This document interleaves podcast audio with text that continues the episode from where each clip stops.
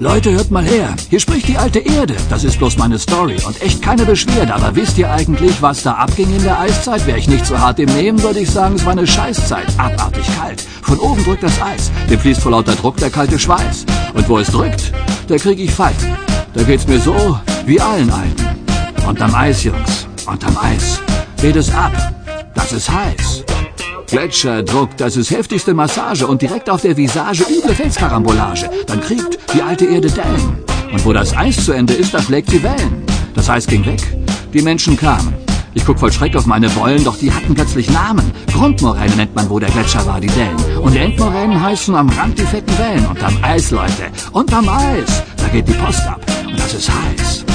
Lange schon sind die ollen Gletscher verschwunden und fast genauso lang habe ich den Schock überwunden.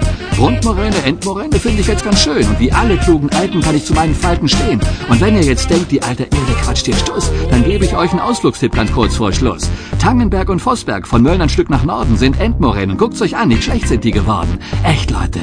Eis. Eis macht schön. Und ich bin der Beweis.